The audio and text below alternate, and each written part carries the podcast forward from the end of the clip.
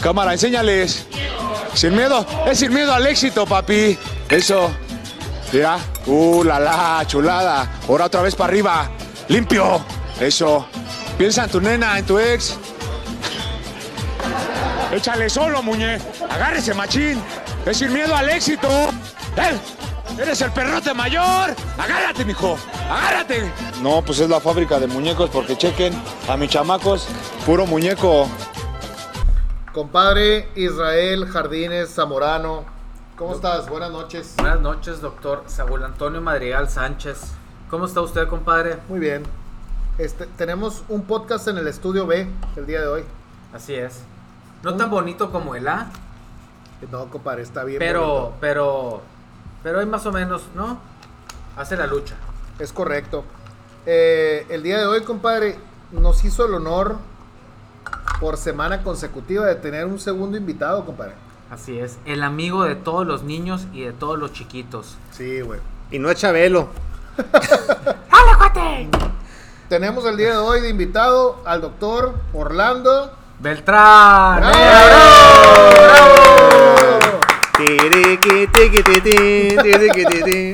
Orlando Beltrán, el, el- el médico de las estrellas. Así Oh. es. Vamos empezando el podcast. Preséntate, por favor, Orlando. ¿A qué te dedicas? ¿Qué haces? Soy pediatra. ¿De qué la tiras? Soy pediatra. Estamos ahí abajito de ustedes en el Centro Médico del Río, en el tercer piso. Y también trabajo en el, en el Istezón ahí en las mañanas. Y muy contento de estar aquí con ustedes. Me da mucho gusto. Pásanos. Muy a gusto. Pásanos eh, una semblanza. ¿Dónde estudiaste? ¿De dónde eres? Yo soy originario de Ensenada, de Ensenada, Baja California. Estudié medicina en Tijuana, ahí en la, en la UABC de Tijuana. Ahí hice mi internado Y practicas en el Husons. en el Houston, en el Papas en Beer. Mm, qué suave. Después de ahí me fui a hacer mi servicio social a, a Camalú. que Es una, es una comunidad mixteca ahí al sur de Ensenada. Y luego de ahí me fui a hacer la, la residencia aquí al Hospital Infantil de Sonora. Pero antes estuviste en Estados Unidos, ¿no? Estuve un, un tiempo. Haz de cuenta que hice el primer año de la residencia y ya había hecho los exámenes para hacer los steps. Y Ajá. me di de baja a mitad del primer año de residencia y me fui para Fresno, California. Y luego estuve en el Hospital de los Veteranos y en una ciudad que se llama Clovis, que es un, un condado muy pequeño ahí pegado a Fresno. Ajá. Hice un curso, eh, apliqué para la residencia ya a UCSF, que es el hospital de... ¿Estabas Cali- como en transicional? En transicional, sí Ok. Y quedé en lista de espera de dos años para entrar a la residencia. Y dije, no, no, no, ya, esto ya no me gustó. Volví a hacer el examen nacional de residencias y me regresé para acá, para Hermosillo. Fue cuando conociste al doctor Esparza. Esparza, cuando yo entré, era mi R4 y luego cuando regresé, él ya estaba haciendo neonatos. El Benito Juárez de la pediatría. El Benito Juárez de la pediatría, el BJ. El BJ, pues. Exacto. mis, mis, mis- mis camaradas que eran mis compañeros de R1, cuando regresé, pues ya eran mis jefes. Claro. Al principio era así choque cultural porque, híjole, pues otra vez volver a empezar. Pero pues no, ya llevaba experiencia yo por haber estado ya el R1 también aquí y la experiencia allá de Estados Unidos y estuvo todo dar. Un saludo para el doctor Esparza, eh, excelente pediatra, igual que al doctor Bustamante. Juan Bustamante. John- Jo- John German. John, John German. Johnny G. Jo- Johnny, G. Johnny G. Un- un- unos de los, de los mejores pediatras de aquí, Hermosillo. Cualquier problema que ustedes tengan eh, pediátrico, acudan a pediatras asociados. Así es, cualquiera de- estas tres eminencias que acabamos de nombrar, por favor lleven a sus niños con ellos. Ahora, no si, le su, van a fallar. si su problema es dermatológico, compadre, Claro, si su problema es dermatológico, por favor, por favor, después de acudir obviamente con el dermatólogo, vayan a surtir sus recetas a farmacias Cruz Rosa, compadre. con el descuento SAM 2020. Sam Cázares, Sam Cázares 2020. que será de cero pesos, pero... Así es. Descuento en el estacionamiento. Exacto, y tendrán, tendrán surtidas sus recetas al 100. Es no le van a fallar. Es correcto. Farmacias Cruz Rosa. Cruz Rosa, es la correcto. mejor farmacia dermatológica del mundo. Mundial. Es correcto. Bien. Qué bueno que, nos, que tenemos aquí un pediatra porque, híjole, dudas pediátricas. Híjole. No, no sé Siempre qué hay. decirte. Siempre hay, siempre, en las reuniones siempre puedes hablar de política, siempre puedes hablar de religión, siempre puedes hablar de el peje y no falta el, oye, fíjate que tengo un niño que me pasó esto, oye, fíjate que a mi niño no darme bien o tiene un cólico y... ¿Te molesta? No me molesta. ¿Te molesta que seas una reunión, una carne asada, que vengas así todo el día a trabajar y que te pregunten algo de medicina? No, no, no me molesta. Trato de dar la respuesta en concreto y no seguir tanto el rollo y vámonos, cambiar de tema. Fíjate que yo ahorita estoy pasando por algo que yo creo que la mayoría de las mamás pasan. Porque, porque es una cuestión muy repetitiva, ¿no? Y eh, me está pasando ahorita porque tengo visitas en mi casa. Está mi cuñada que tiene una bebé que tiene 4 eh, o 5 meses. Y en cuanto la, en cuanto la conocí a mi, a mi sobrinita, me di cuenta que traía muchos granitos en la cara, me di cuenta que estaba muy quejumbrosa, me di cuenta que por preguntas había cambiado de leche. Una alergia a las proteínas de la leche de vaca. Es correcto. Entonces, ¿qué tan frecuente encuentras tú que hay mamás que no aplican la lactancia materna y encuentran alergias para las proteínas de la leche? es común, pero la mayoría tiene tantas ganas de, dar leche materna que sí se sacrifican, ¿eh? Tú les dices, oye, ¿sabes qué? Tienes que eliminar leche, queso, eh, yogur, crema, mantequilla, nieve, aderezos, pan. Y ven a los dos, tres días que hicieron modificaciones en la dieta y empiezan a mejorar los cólicos del niño, las manifestaciones del eczema, la dermatitis seborreica. Y dicen, bueno, pues vale la pena. Claro. Y hay menos pacientes que hacen cambios y aún así no mejora el niño y dan una fórmula hipoalergénica y hacemos lo que se llama la prueba del parche. Suspendes la lactancia una semana, damos una fórmula hipoalergénica y el niño mejora. Duerme bien, ya no se queja, ya no llora, no tiene cólico, le mejora la piel y ya tú le dejas ahí sobre la mesa. ¿Qué vas a decidir? ¿Vas a continuar con la lactancia materna y tu dieta de restricción o vas a darle la pura fórmula hipoalergénica y hay unos que dicen, no sabes qué doctor, pues la niña está todo dar sin la leche materna, pues ni modo, ¿no? Por el bien de la niña y hay unos que dicen, no, pues me voy a aguantar de aquí hasta los tres meses que llore y tenga cólico, pero pues voy a seguir dando leche pues, sacrificando mi dieta. Claro. Por ejemplo, Orlando, eh, a nosotros como ginecólogos nos pasa. Hay muchas mujeres que tienen la idea muy clavada de que quieren tener parto, lo cual es muy correcto y está bien. Muy loable. Muy loable, claro. Pero por alguna razón obstétrica, tú sabes que muy seguramente va a acabar en cesárea, ¿no? Pero se aferran al hecho de, querer parir. Eh, en cuanto a la lactancia, creo que pasa lo mismo. También de repente creo que hay muchas mujeres que tienen así como que esa eh, obstinación de querer dar, de querer pecho y de repente no pueden. Fíjate que hay, hay mujeres que, que, de plano no pueden y que sí, y que sí necesitan la, la, la fórmula o, no necesariamente, o sea, o realmente sí todas pueden si le echan muchas ganas, porque eso es, muy recurrente esa pregunta. La mayoría sí pueden, ¿eh? pero muchas veces hay mucha presión social de la suegra, de la mamá, de la hermana, y las mismas pacientes se crean la idea de que, oye, si no puedo dar pecho, y si se enferma, y si se hace más enfermizo, y si no se nutre, etcétera, etcétera, etcétera y producimos cortisol y otra serie de sustancias que tenemos en el cuerpo que te bloquean la producción de leche. Y de un día está dando 6, 7, 8 onzas por toma, de un día a otro se va a cero la producción de leche.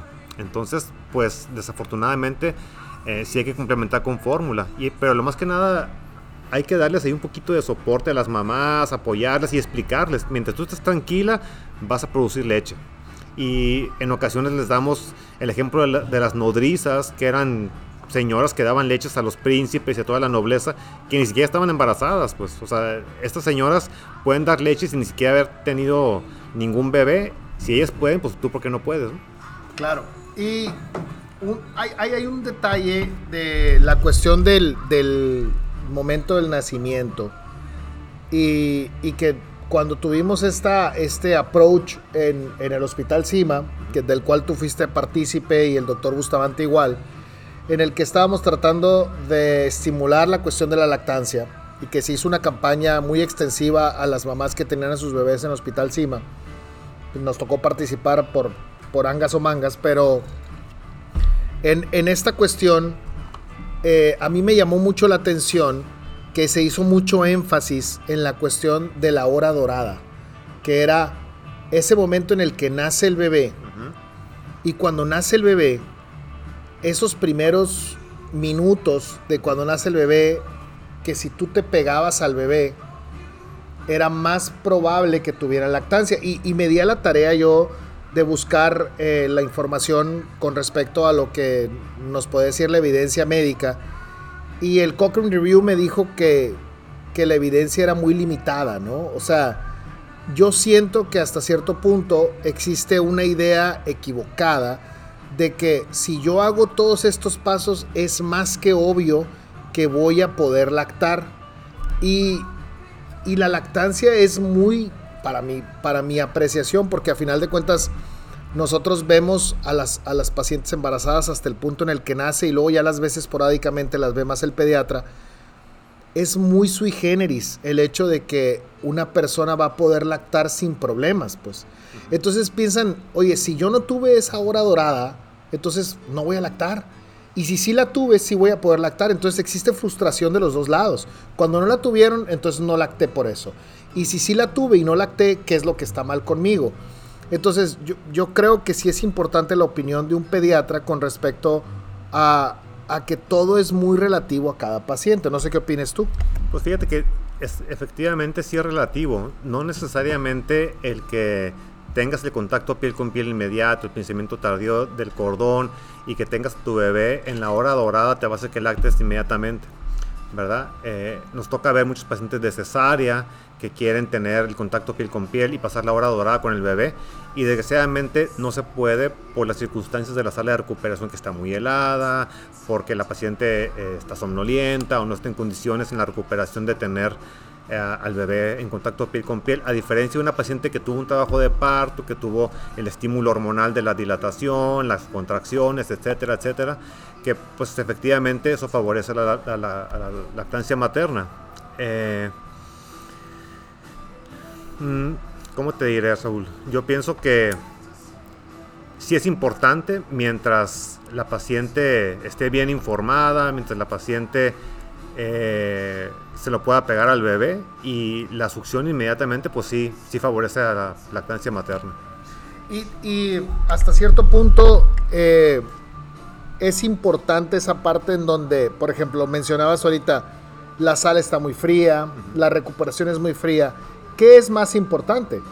Que la mamá esté con su bebé o que el bebé esté en circunstancias óptimas para su primera etapa de, nacimiento. Obviamente lo más importante es que el bebé tenga las primeras dos horas un periodo de adaptación favorable, que regule su propia temperatura, que se cheque que no tiene dificultad para respirar, que eh, estén bien sus signos vitales, porque muchas veces por el afán de mantener ahí al bebé en la sala de recuperación con la mamá, se puede enfriar y esto es terrible. El bebé se desadapta, empieza con dificultad para respirar, eh, se queja y eso te atrasa muchísimo. Entonces lo mejor es que el bebé esté bien y luego ya lo que sí podemos hacer, y lo hemos hecho con ustedes dos, es tener la recuperación más pronta. En vez de que la paciente esté en recuperación dos horas, oye, pues la paciente está ahí despierta y está en óptimas condiciones, a la media hora de que le de la cesárea, mándala al cuarto y ya en el cuarto bien climatizado, pues le mandamos al bebé si está bien. Claro, y es que también, por ejemplo, es muy diferente cuando tienes un bebé por parto que por cesárea. Y, lo hemos discutido Israel y yo, ¿no? la causa número uno por la que una paciente tiene cesárea no es necesariamente porque uno como médico lo decide Muchas veces la familia o la misma paciente te dice, ya no aguanto, ya no quiero, eh, estoy cansada, estoy cansada eh, no quiero que luego después de X número de horas me digas que va a ser cesárea, porque eso obviamente no, no, es lo óptimo para mí, ¿no? Entonces, existe también eh, desde el punto de vista ginecológico esta idea de que a los médicos nos interesa más tener cesárea, ¿no? y estarás de acuerdo conmigo, Israel, que ninguno de nosotros quiere que alguien tenga cesárea obligatoriamente. Cesárea innecesaria. Cesárea innecesaria, ¿no? Claro. Pero no todo el mundo puede tener parto. No todo el mundo puede tener parto. Claro, es, es, lo que ya me pregunto ahorita, ¿no? Con la lactancia. ¿no? Hay mujeres, como hay mujeres que producen mucha leche, habrá quienes no produzcan tanta leche y que sean eh, candidatas para la fórmula, ¿no? Eso me refería yo ahorita. Hay pacientes que tienen trillizos que realmente está documentado que pueden nutrir a los trillizos durante los primeros seis meses con seno materno exclusivo. Y hay pacientes que tienen un solo bebé que no producen pues ni una onza por los dos pechos. Claro. Oye, en nuestra sección de mitos y realidades, compadre. Es correcto. Quiero que aquí el pediatra nos, nos dé su opinión. Hay una, hay una creencia muy generalizada, Ujú. y creo que todos lo hemos escuchado constantemente, que dicen, es que es mejor que nazca siete mesino a de ocho meses. Le va mejor entre más chiquito. Pues fíjate que sí y no. Sí es cierto que a lo mejor cuando uno recibe un bebé más pequeñito de 7 meses, pues estás preparado para darle maduradores, para intubarlo prematuramente, todos los cuidados de un prematuro. Pero cuando es un prematuro tardío de 31, 32, 33 semanas, muchas veces, híjole, pues aguantará, no aguantará, este, vamos a darle chance, a ver qué coma, este, y a lo mejor tarda un poquito más. Pero uno está poniéndose el guarache antes de espinarse con un siete mesino. Ah, no, claro, pero eso es por la cuestión de la decisión como pediatra que tú tomas. Pero realmente si los dejas evolucionar igual, ¿a quién le iría mejor? No, pues el que está más, más viejo, más maduro. Exacto, ese es mi punto, ¿no? Porque Exacto. Dicen, no, es que prefiero que nazca de 7 meses a de No, 8 meses no, no, porque no, le va a ir mejor de 7 No, hombre. meses, ¿no? Siempre, en cada semana es, es oro, cada semana que madure. Madura no nada más el pulmón, madura este, el corazón, neurológicamente, los, los pulmones, el corazón, tiene más, digestivo. tiene más grasa, exactamente, el sistema digestivo. Sí, yo, yo creo que muchos de los mitos están eh, eh, basados en las experiencias de ciertas personas que, toman eh, factores que están totalmente fuera de contexto médico y que dicen, a mí me fue muy bien cuando mi bebé tuvo 32 o 31 o 30 y te vas yendo para atrás y, dicen, a mi bebé le fue súper bien.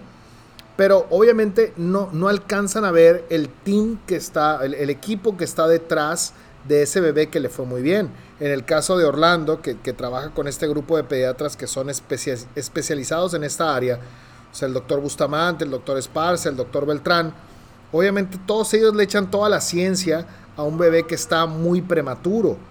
Pero la gente platica siempre los casos del bebé que está prematuro tardío y generalmente dice, híjole, es que yo pensé que le iba a ir mejor. Lo que pasa es que todos pensamos que le va a ir mejor, pero no necesariamente a ese bebé le va a ir perfecto y no necesariamente ese bebé está completamente maduro y la gente tiene una expectativa distinta. Creo que es una, es una diferencia entre la realidad de ese bebé y la expectativa de ese bebé. No porque un bebé esté prematuro tardío quiere decir que le va a ir mejor, pero sí es mejor para nosotros recibir un bebé que está un poquito más grande, ¿no? De un ocho mesino contra un siete mesino. Por Claro. supuesto, por supuesto que existen mucho más bemoles para, para el siete mesino que para el de ocho meses, ¿no? En general, desde los neurológico, eh, pulmonar, el pulmoncito es un poquito más rígido, se puede tronar un pulmoncito, las neumonías, el tiempo de intubación, no regula temperatura, no succiona un sitemesino, entonces pues obviamente le va a ir mejor a uno que tiene 29 semanas que uno que tiene 28, a uno que tiene 31 que uno que tiene 28 semanas. Es correcto. ¿Qué es lo más difícil de tu profesión o de tu área en general? Porque, por ejemplo, para nosotros es eh, tener que, tener, tenerles que dar la, la noticia a los papás de que desgraciadamente en una muy temprana edad el embarazo, el embarazo no evolucionó adecuadamente y que se, va a que se perdió el embarazo. O lo que es yo creo que más feo ya en una etapa tardía del embarazo cuando el bebé pierde la vitalidad. ¿no? Yo creo que son las, la- los escenarios yo creo más oscuros de la obstetricia, ¿no? Que nadie quiere, o cu- cuando nace un bebé en muy malas condiciones. Eh, ¿En qué situaciones de la pediatría tú considerarías que es así como que el peor escenario para ustedes? ¿Qué casos así son los más difíciles para, para ustedes? Yo pienso que dar una noticia catastrófica de un diagnóstico como un cáncer, eh, una muerte cerebral en un niño que tuvo un accidente, un niño que se asfixió y quedó con secuelas, o una muerte ¿no? a, a- a cualquier edad, desde recién nacido hasta un niño escolar. En lo personal, lo peor que me ha tocado vivir con mi experiencia de pediatra fue la, la guardería ABC. Ahí me tocó Ya estabas aquí. Sí, ¿Tú- yo- tú yo estuviste? yo estaba en, ¿En el hospital en cuando el, pasó en eso? el hospital de- infantil de Sonora. Hostia. Me tocó estar, eh, me tocó recibir la llamada y me tocó compa- eh, compartirles la noticia a mis compañeros de guardia. Me hablaron de, de la- las- el transporte, que iban a lle- llegar como 70 niños quemados. Entonces, eso fue lo, lo más duro. Ese día me tocó estar de guardia en la terapia intensiva y apoyar en urgencias del hospital infantil. Y me tocó, junto con todos mis compañeros, pasar toda la noche sacando adelante muchos niños, refiriendo a los hospitales públicos los niños que estaban estables y quedándonos con los pacientes más graves. Y fíjate que no me cayó el 20 de la magnitud del, del suceso este hasta que salí de guardia.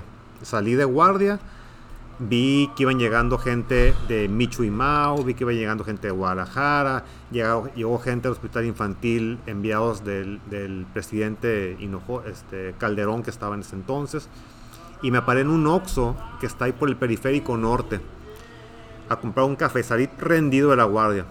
Y entrando al Oxxo vi la portada del periódico El Imparcial y venía un policía cargando un niño quemado.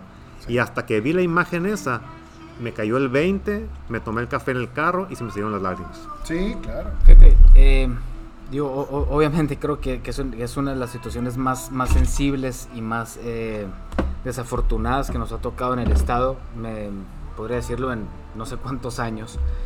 en eh, toda la historia. Sí, yo creo en toda la historia. Un, evento de esos que no quieres que, que hubieran pasado jamás. Y, y, siempre pensamos, por supuesto, en los papás, ¿no? Eh, sumamente, sumamente difícil. Pero digo, nosotros como médicos, yo, nadie se pone a ver todas esas personas que estuvieron tratando de, de, resolver, el, resolver o dar, o dar, ayudar, vamos, en, el asunto, ¿no? Es, ese día.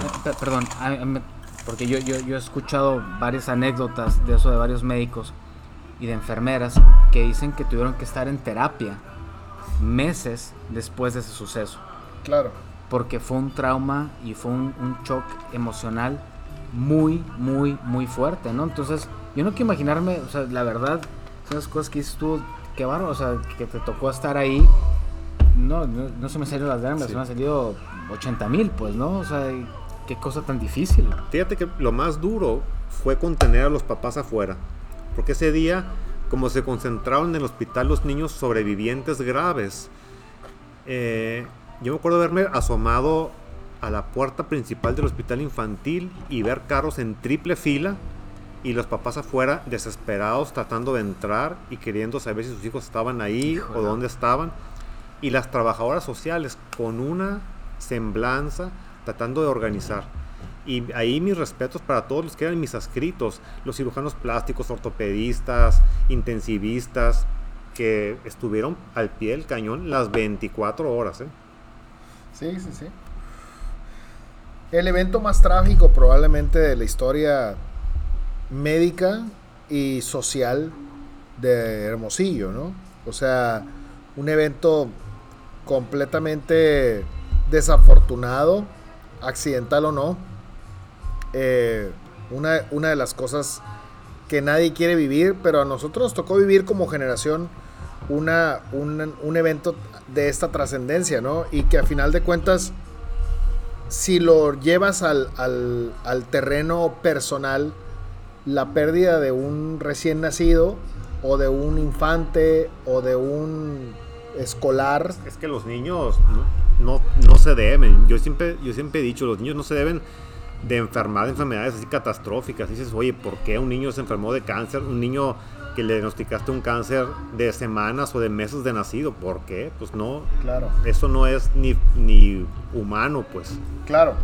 Y, pero a final de cuentas vienen, vienen um, dentro de los, dentro del catálogo de enfermedades, pues son el tipo de cosas que los pediatras tienen que lidiar, ¿no?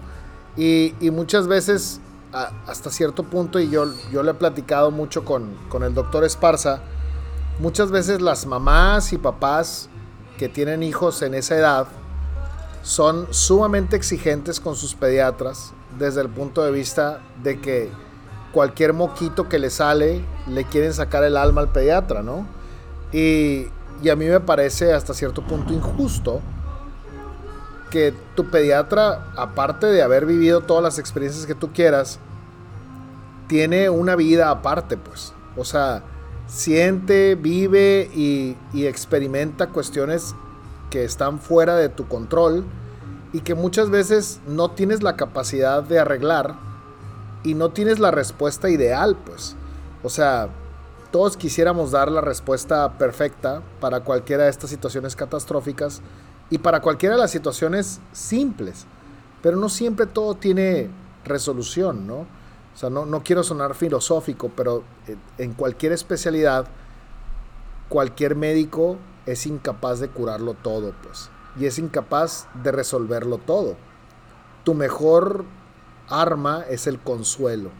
O sea, tú como médico, tu única obligación es consolar.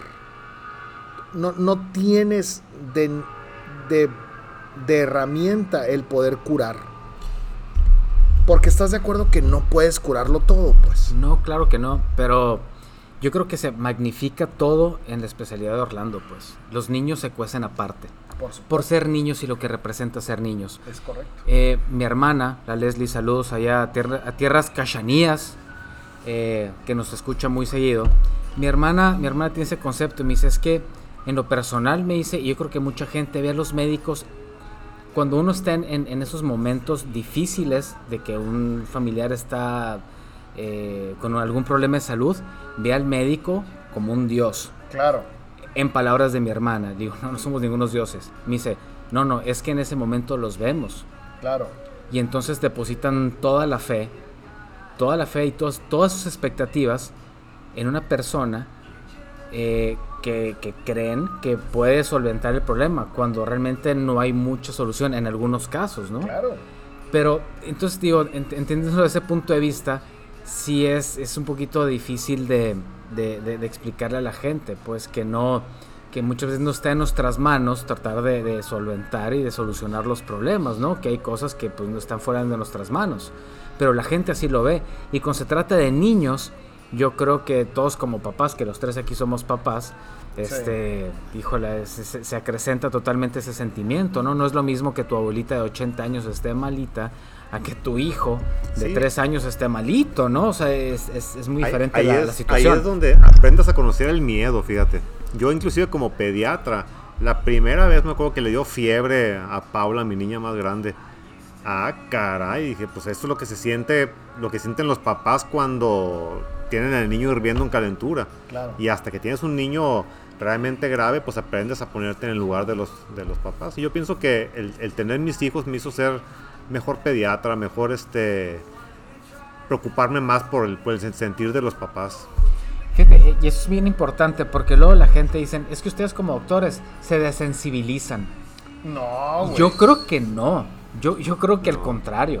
Yo creo que al contrario y más exactamente, por ejemplo, el ejemplo que acabas de dar tú cuando tienes hijos y que lo vives así en carne propia, porque dejas de ser de repente pediatra y te conviertes nada más en papá y sientes eso, ¿no? Entonces yo creo que al contrario, te sensibilizas más. Habrá personas que lo, lo, ven un poquito más fríamente porque también tienes que ser un poquito frío, no te puedes poner a llorar igual que los papás o que los familiares.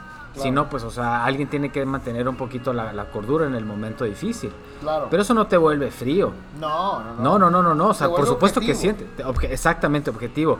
Pero igual sientes. Claro. Y te duele, y te duele mucho. Y más cuando, porque uno se encariña con los pacientes. Claro. Y entonces, y, la verdad es que duele mucho, ¿no? Y, y, esa parte creo que la, gente eh, lo, lo percibe a veces mal. E, e, esa, cuestión de que tú te mantengas así como que muy, muy... Eh, poniendo una barrera. Poniendo una barrera, no es una barrera, es que realmente por dentro igual te estás... Sí, te, carcome. Pues. Te carcome, pero no, no lo puedes demostrar, porque digo, suficiente es con el sufrimiento de los familiares para que tú te pongas en ese... No puedes ponerte esa...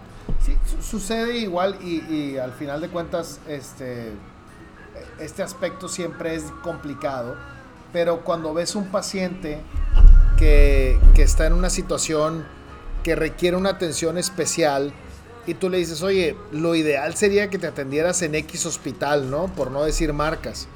Pero lo ideal es, es que te atendieras en este hospital porque yo creo que vas a recibir la mejor atención ahí para tu situación en específica.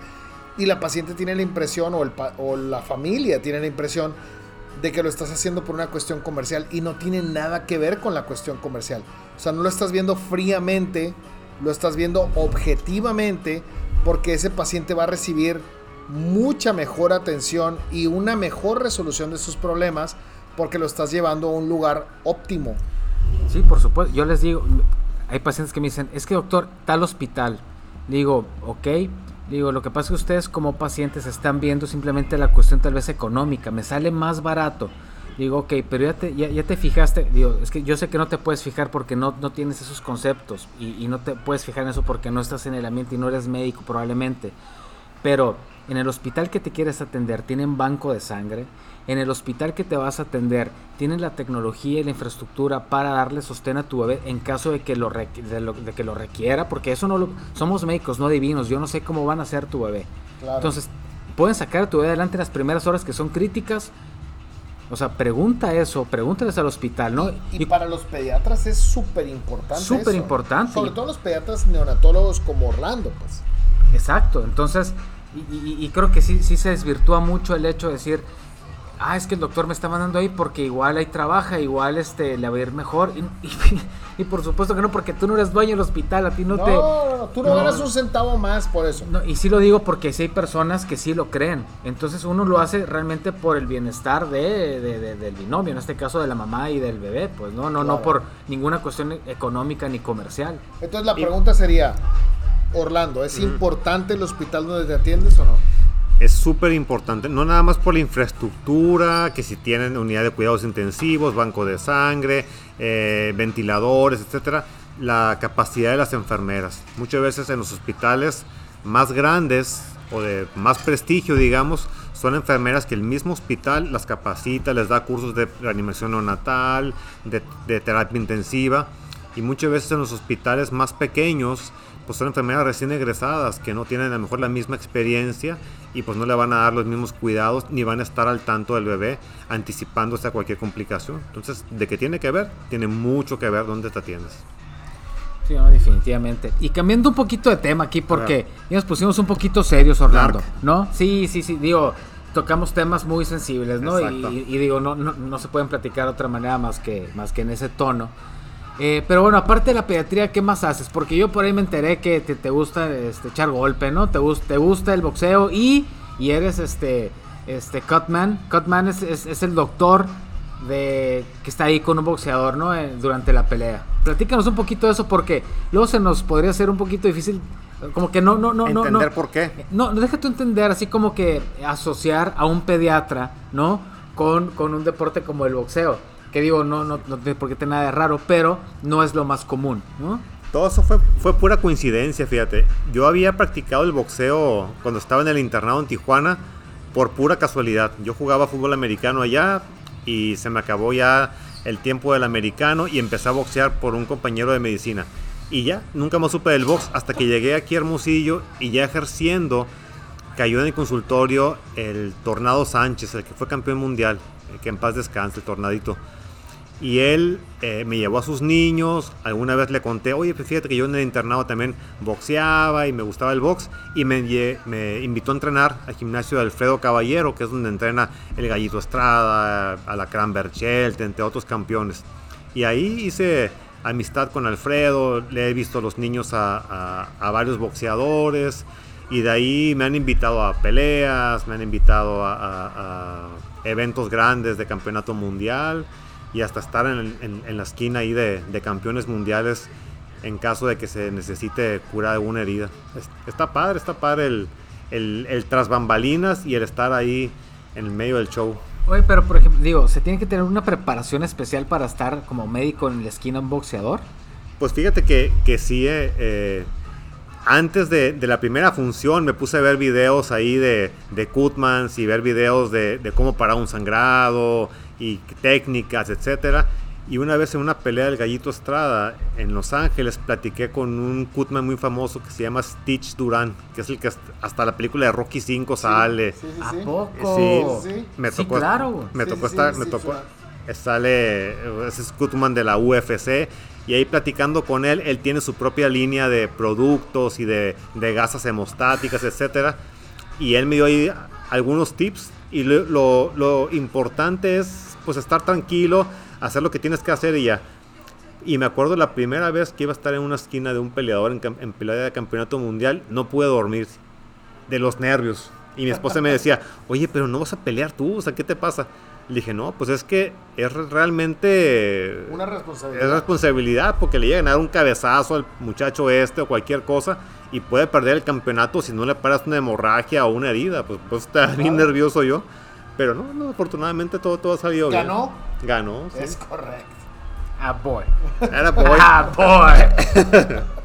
Pues mira, la verdad una plática muy amena aquí con el, el buen doctor Orlando Beltrán.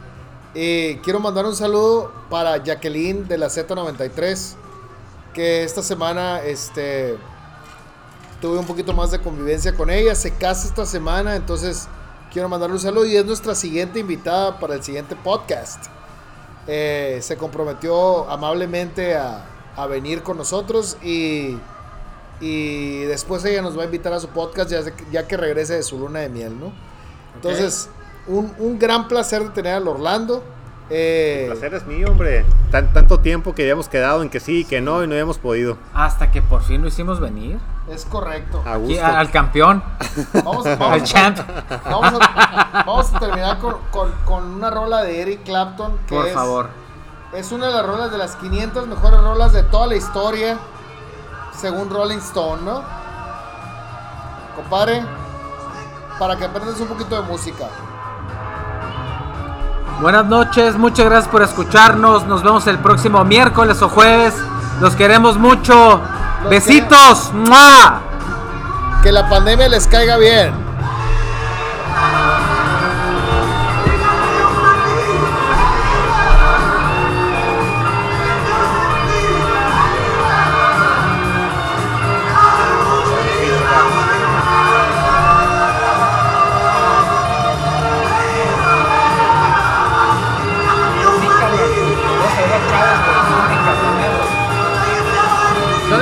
¿Dónde compró los guantes?